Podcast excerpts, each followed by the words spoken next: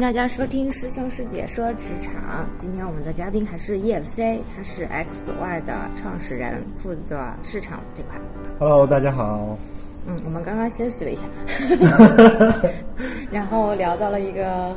有点点敏感的话题，就是嗯 XY 上面很多的商品都是从海外买过来的，对吧？对也就是说，你们直接和海外的一些电商去，嗯、打通了这个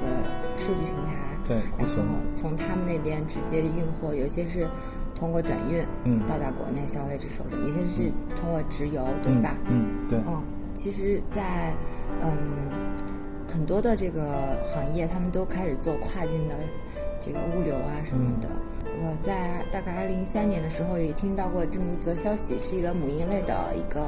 网站，现在其实发展的也还挺大的，我还经常见到它的电视广告。但是当时就爆出了一则新闻，就说它有一个婴儿的那种车，呃，有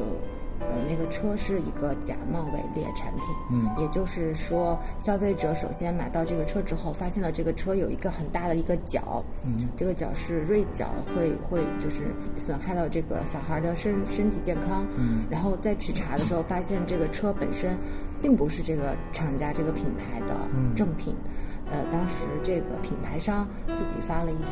官方的微博嗯来声明跟这个母婴电商之间并没有合作关系，嗯所以这个事情当时就闹得特别大，一一时间就传开了，嗯大家就开始指责这个母婴电商，呃，中国这家公司在做美，在卖假冒伪劣的商品，而且声称自己是海外的直接签的这个品牌供应商，嗯所以。大家就开始对这个平台非常不信任，因为这个话题很敏感嘛，特别对是对母对婴的是东的西，嗯所以其实你们是不是同样也面临着这样一个风险呢？嗯，对，呃，跨境电商一定是这种假冒伪劣商品的首要，呃，目标或者是潜在受害者。呃，很多跨境电商不见得说是自己主动想要去做一些掺假啊，或者是假冒伪劣的这样的商品。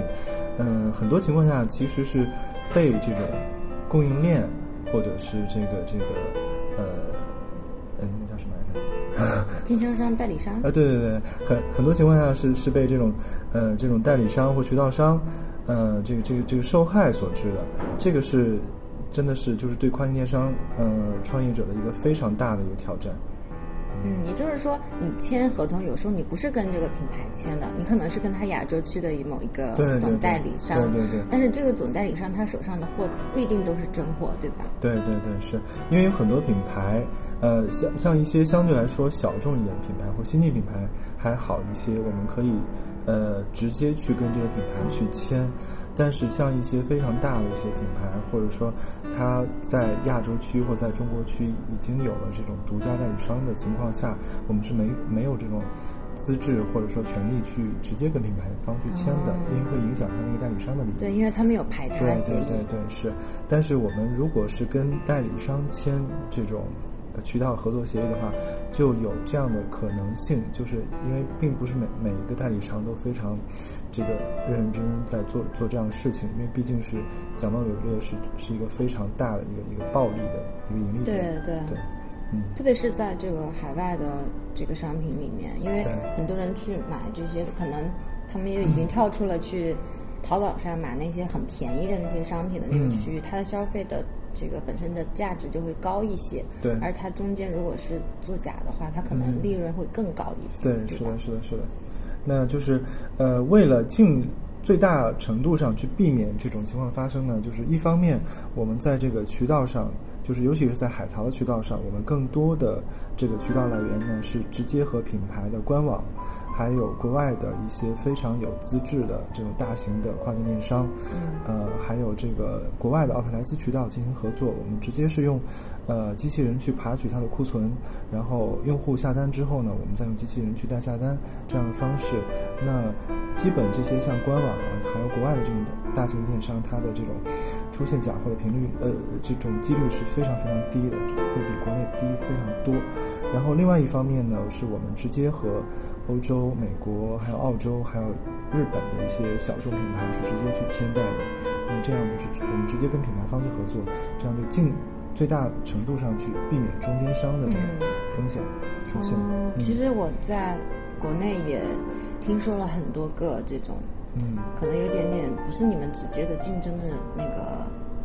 电商吧，嗯嗯嗯呃，比如说有女性的电商平台，嗯就更偏女性的电商的大的公司。嗯，我同事他们可能爱买买买的那些，也经常会讲说，哎呀，这个地方的假货很 多。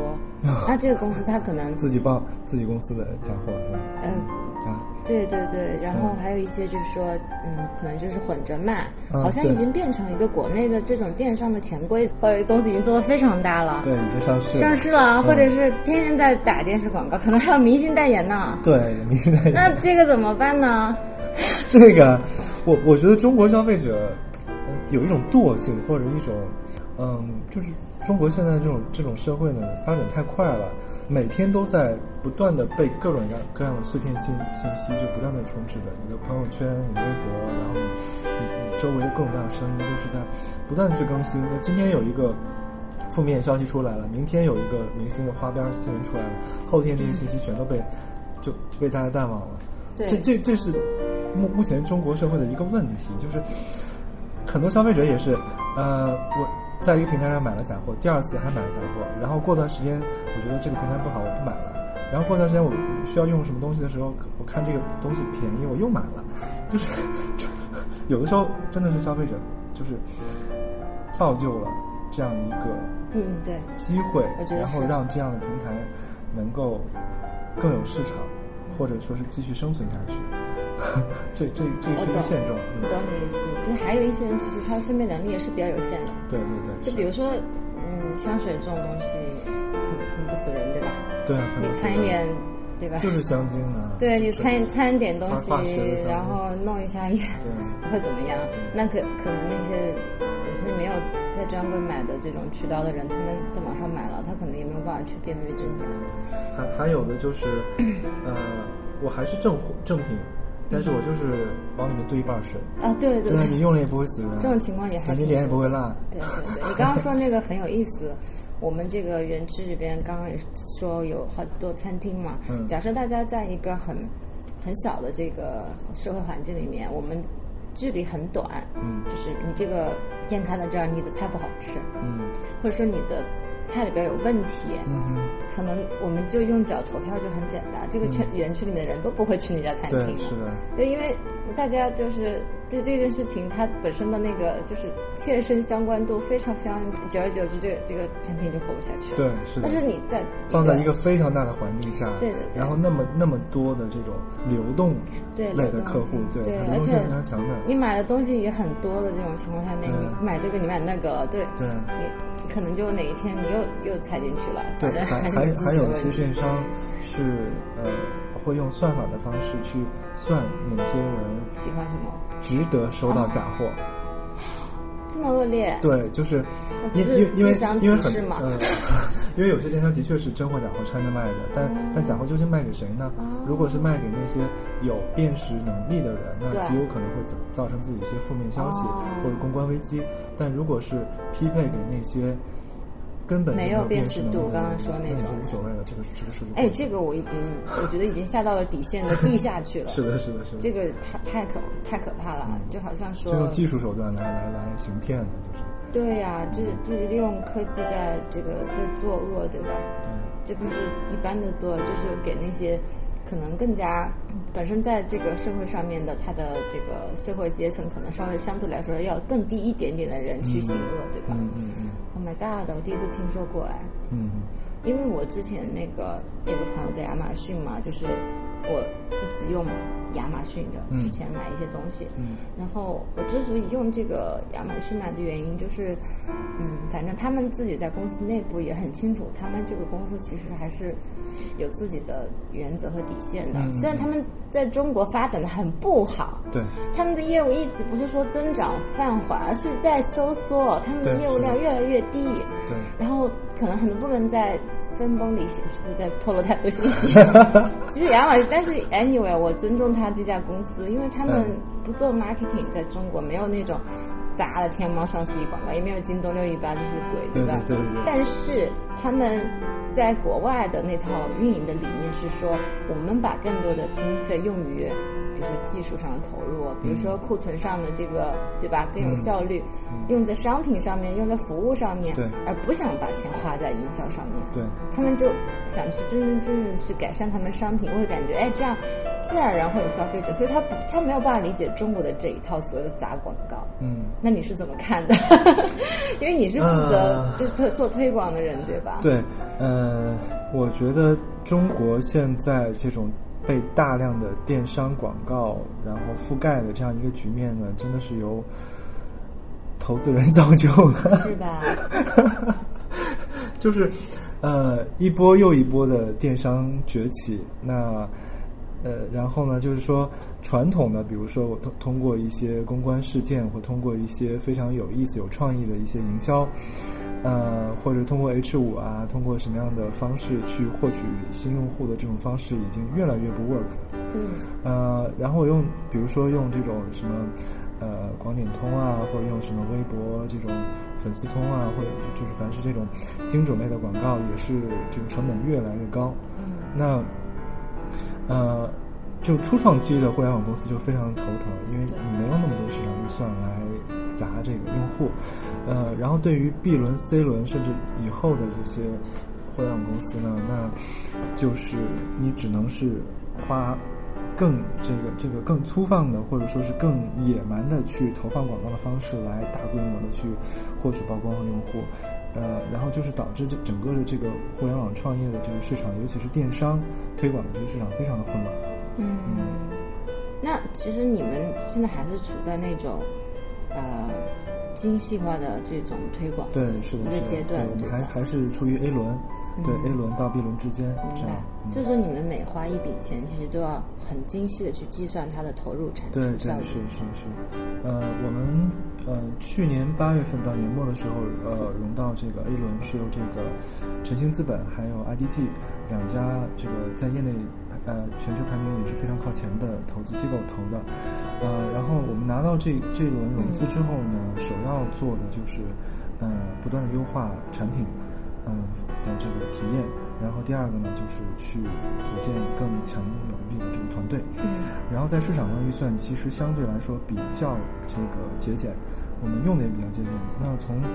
呃去年十月份开始正儿八经的去做这个市场推广，一直到现在，我们大概每个月的这个市场预算也就市场投入也就是三万五万就就不会不会有更多了。这么其实少啊其实做的非常的非常的这个这个精细。然但后是你有大量的资源，可能是通过一些其他方法去换来的免费的，对对吧？对，其实我们最初在获取那些核心用户的时候呢，都是通过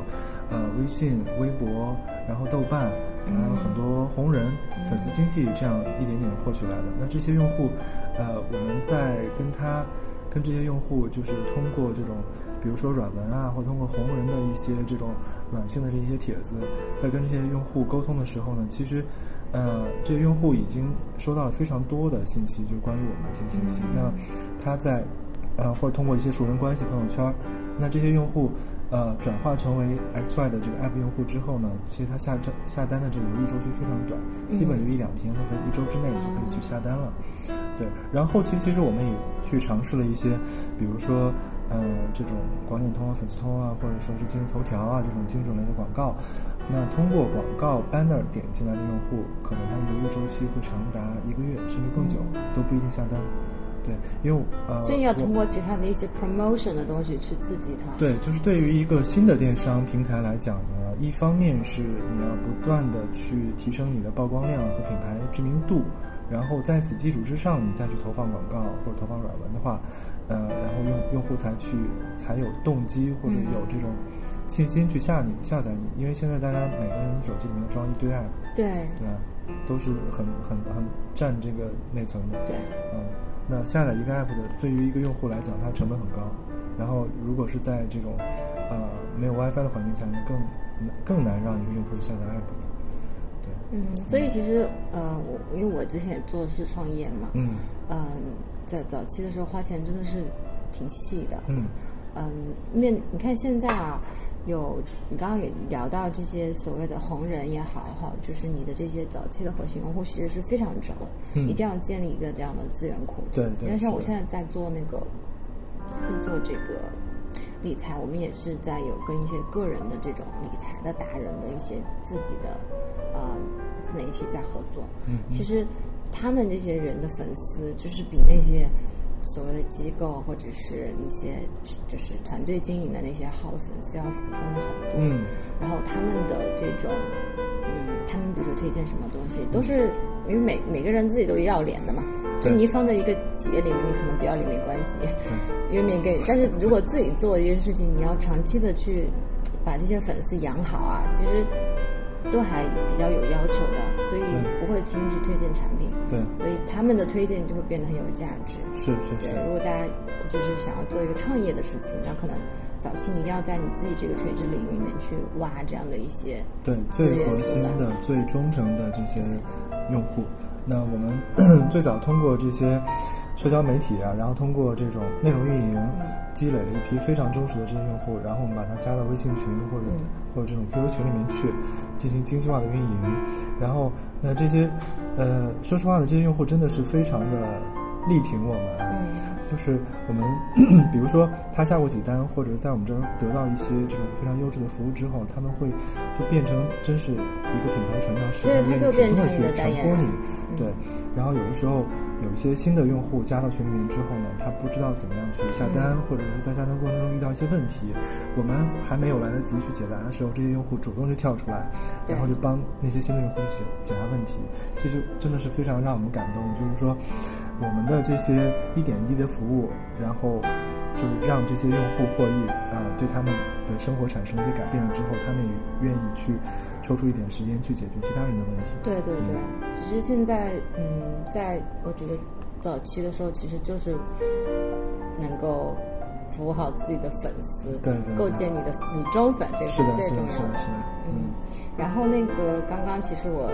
聊到那个推广经费的问题，是因为我经常最近下了一个有饭， 嗯因为我一直看那个综艺，就天天听听听啊，真的手痒了，忍不住了，嗯就去下了一个嘛。其实我觉得他们做的还可以，嗯但它的定位会更加就小孩子一点，呃，有饭对会更偏更年年轻群体、它上学面生群体一些。典型的是一些像 Cheap Monday 这样的品牌。嗯嗯嗯，所以，嗯、当然他们的这种方式，其实我认为就是其实也像是砸钱吧，嗯但其实我觉得挺好的，因为他对他本身就是包括美特斯邦威本身的产品的品牌，其实也得到了一个很好的一个提嗯对对升的作用。对，是的，是的。对，而且他这通过一个我几乎没有见过有放在其他地方花钱，嗯就他只做一个东西，嗯他可能这个东西花了很多很多的钱，嗯，但是也许他的收益也是非常大的，要不然他不对是可的能连续做三季。是的，是的。对吧？嗯希望你们以后也会找一些这样的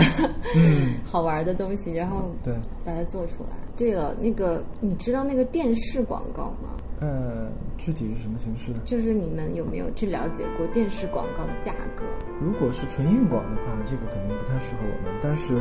呃，现在有不是有很多这个 app 都在投这个娱乐节目吗？节目对，比如说芒芒果 TV 的各种节目，其实对于 app 的这种品牌呃的这种曝光，还是 app 的转化，其实都是数据都是非常好的，嗯，嗯，但是也是非常成本非常非常贵的，就基本是百万级甚至千万级起。啊，是对。哎，我听说过一个《天天向上》，之前我去对，问过电商一下上现在已经成为这个电商类 app 的这个就御用的啊，对对 电视节目了。对对对，嗯因为他们能够配合他的节目内容，帮呃这个商广告主的产品做、做一个比较，嗯，我觉得嗯不是一个电视广告十五秒、三十秒可以做的事情，是也不是一个平面的，这是对，做的做的非常的深度，啊哎而且对是一堆这个男主持轰炸 你。对，而且而且他其实其实好的是说他的那个节目本身的粉丝嗯，就是非常死忠的一对群对人，对，是的。啊对对嗯对，聊一个最近有一个热点嘛，嗯就是四月八号开始对中国的这个海关对跨境电商开始征税。嗯对，其实我一开始以为啊，嗯以为是像你们这样的公司，或者是亚马逊，或者是顺丰，或者是天猫这些，嗯他们呃会被征税，而个人的这些那个叫什么个人代购啊？对对 对，都不会征税吗？其实主要灭的就是个人代购。哦，是吗？ 对，主要灭的就是这种 C to C 的。为什么呀？呃，因为如果说是大规模的中国的这些游客都出去搞代购的话，这个是对国家的税收是非常不利的。呃哦，，你看，一方面是税收收不上来，另一方面是，呃，很多国外的品牌在国内开的这些啊店都对无法销售了，特别是奢侈品，对啊，嗯这个是对整整个这个产业都是有重大影响的。啊，所以其实那还那有就是这刚才些嗯我说的逃税漏税这个问题。那电商它本身也征税了呀，对，电商本来，呃，本来跨境电商呢是这种抽检，它不是嗯百分百收税。嗯像某些品类可能是，像奢侈品啊，就大于多少元的这种是百分百征税。有一些，呃，金额不是特别大的，可能是抽检，抽检到了之后会收，抽不到就不收。但是现在就是新政颁布了之后呢，是所有的这种跨境电商的商品只要过境，就是一单一单的都要去征收不同等级的对税对对，对。那个化妆品的税很高，对，包啊这种奢侈品都很高。对，所以其实这些转嫁到了消费者的身上，对，是而电商本身的营收，的利润空间会更小，因为你没有没有这个，你的税收多了之后呢，你的你就没有价格优势了，嗯，对吧？然后电商又拼的这么这么死，你再没有价格优势的话，你怎么卖？所以就就是这个利润空间会越来越薄。哦，我明白你的意思了，就是说嗯我们本身做跨境电商上面是有这个就是价格优势的，相对于对说在对相国对于内的某国内一的些某一些可以卖的对同是类的的东西，嗯呃，如果征税的话，他就消费者就没有那么强意愿去买跨境的东西，因为对钱差不多，对这对个意对思。是，我听听到前两天有一个特别轰炸的新闻是，呃，有一个中国的游客在不是游客，可能只是转机吧，在德国的某机场，呃，他自己的一台在中国内地买的 iPhone 用了一年多了，还被征了税，这是真事儿啊！啊，这个我倒没听说过。是你太忙了，没有看全面消息。天哪！就是那个人是一个中国人，然后他在法兰克福转机嗯哼，只是转机，那在中国买的 iPhone 不查不出来吗？不知道。反正他说必须得保留他当时采购的那个票，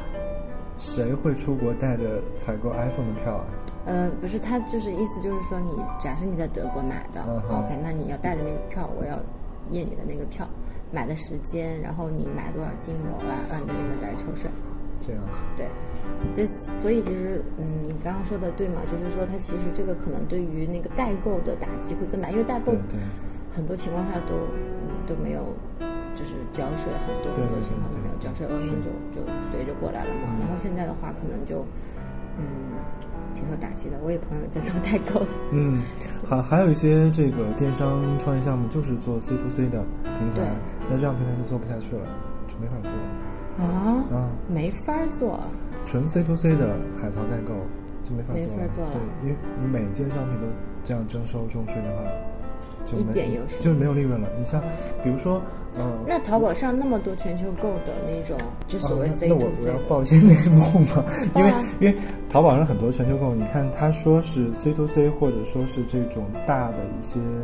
呃已经成规模的这种公司来做全球购，它并不是一单一单带的，嗯，它肯定都是批量进到国内哦或进到某个哦保哦，税对仓，，有有一些是这样对的，吧？对这样才有利润空对间，否对则对对。纯靠一单一单代购是没有没有利润空对间的，对对对，没有人会做这样的傻的生意。对对对。然后那他这个的话，也一样会受到影响的，因为他还是会被税嘛。嗯，对，如果批量进货的话，你的议价能力就强了。你不是跟那个、那个、那个供应商或者说品牌方去谈这个对、这个、这个叫叫叫什么零售价，对你谈的是批量的这对个价，对对是不一样的。哦，所以其实最受到打击的是那些个人真的对在海外对对做代购的对人。，是的，是的。哦，那我的朋友不知道他最近生意怎么样。 是的，然后呃，我们就是或多或少也会受一些影响嘛。但是就是因为在这个新政出来之出台之前，其实这是一个趋势了。我觉得政府迟早是要插手来管这件事情的，因为跨境电商这个这个领域就是做的有点有点混乱，而且很多逃税漏税的就是个人代购这一方面，所以我们之前都有都有在布局，就是来应对这个新政。那一方面呢是，就是以前 XY 的这个呃跨境海淘业务和这个自营就国内自营的这个品类，大概是占到就海淘占到百分之八十五，自营占百分之十五这样。那就是新政出来之之出台之后呢，其实。呃，跨境业务呢，其实就是这个利润率会相对更低一些嘛。对那我们就是应对措施，一方面是不断的去强化和提升自营品类嗯占的这个比重，我们会直接签像欧洲、美国、日本和澳大利亚的这些小众的品牌，嗯直接签，签了签完之后，我们就以这种批量拿货价格去 小批量地去囤货，那可能囤到我们的香港的免税仓， 这样，呃，然后还有就是。呃呃，还有就是呢，我们会去发掘这个国内非常有设计感、有品质的一些独立品牌。对，嗯对，其实很有很多国内的一些小众的一些独立品牌，或者一些新出来的一些品牌，真的是做工和面料非常不错的，只不过它没有这样的一个品牌意识，或者是没有这样的精力和资金去推广自己的品牌而已。对我们也是希望能够把这个嗯优质的一些国货发掘出来，然后让这个呃我们用户能够能够认知这些挺好的一些品牌。对，因为我们我认为我们的用户应该是对这个品牌不会像奢侈品一样那么在意的。嗯对嗯，是，其实终端的用户还更更在意的是一些性价比嗯和这是个品质感本身。就他们可能对会更加注重材料做工，对对对，他是们的。不会一定要追求到一定要是 Burberry 大牌啊，或对怎么样的，对对，无论是国内国外的，只要是面料做工好、设计好，嗯，然后穿在身上适合我自己，对对啊，适合自己的身份或者或者是我社交属性的话，那这就是一个好的产品。对，因为没有人真的会一定要把那个 logo 露在外对面。对对，是的，嗯我们今天聊了很多关于这个海淘跨境电商里面供应链假货这些猫腻，还有国内的这些有一些公司对吧，掺着卖的，我们也不点名啦，大家自己去 嗯，。等大家自己争辩吧，擦亮眼睛。 对，所有人都有生活经验的。 对，然后，然后最后其实，嗯，我其实蛮想就是推荐一下 XY 呃，直接在 App Store 或安卓的各大应用市场搜索 XY，即可以下载到我们的 App。啊呃下载下来看之后发现说，他们在最近这个新的 U 呃首页也进行了改版，非常的好对看。对对，呃，现在就是呃，也毫不惭愧的说，就是现在很多呃，就像电商业内或互联网创业这个圈子内的很多公司，都以我们的这个 app 为作为范本在研究，就是研究还是抄袭？ 这个就不好说，就不点名了。 对，就是反正大家都一致认为，就是 XY 这个 app 在这个呃 UI 的这个这种前端的交互设计上，还是做的非常非常酷、非常这个潮，而且是很很有国际化的这种特征的。嗯，对，对，而且还有一个特点就是说，我有一个同事，她是个女孩儿，然后她说她下载了之后觉得挺好用的，完了之后她有段时间用，嗯然后她她说哎我卸掉了，我说你怎么为什么卸掉不喜欢吗？嗯她说没有，她说我动手挡啊，她说她怕买的停不下 来，真的真的，呃，我跟我们合作的一个这个法务，呃，他每天都在看我们的 app，然后，呃，他说已经加了。几十件甚至上百件的商品到他的这个哇哦这个这个心愿单里面去，但是他每天都在强忍着，啊不就要是买不要买，不要买。他说我是一个理性动物，我一定要理性，理性不能冲动。 男的还是女的？男生，哦，好可怜 啊！ 对对对，就是呃，XY 这个 app 不光是一个这个男士生活方式领域的跨一个跨境电商，同时它又是一个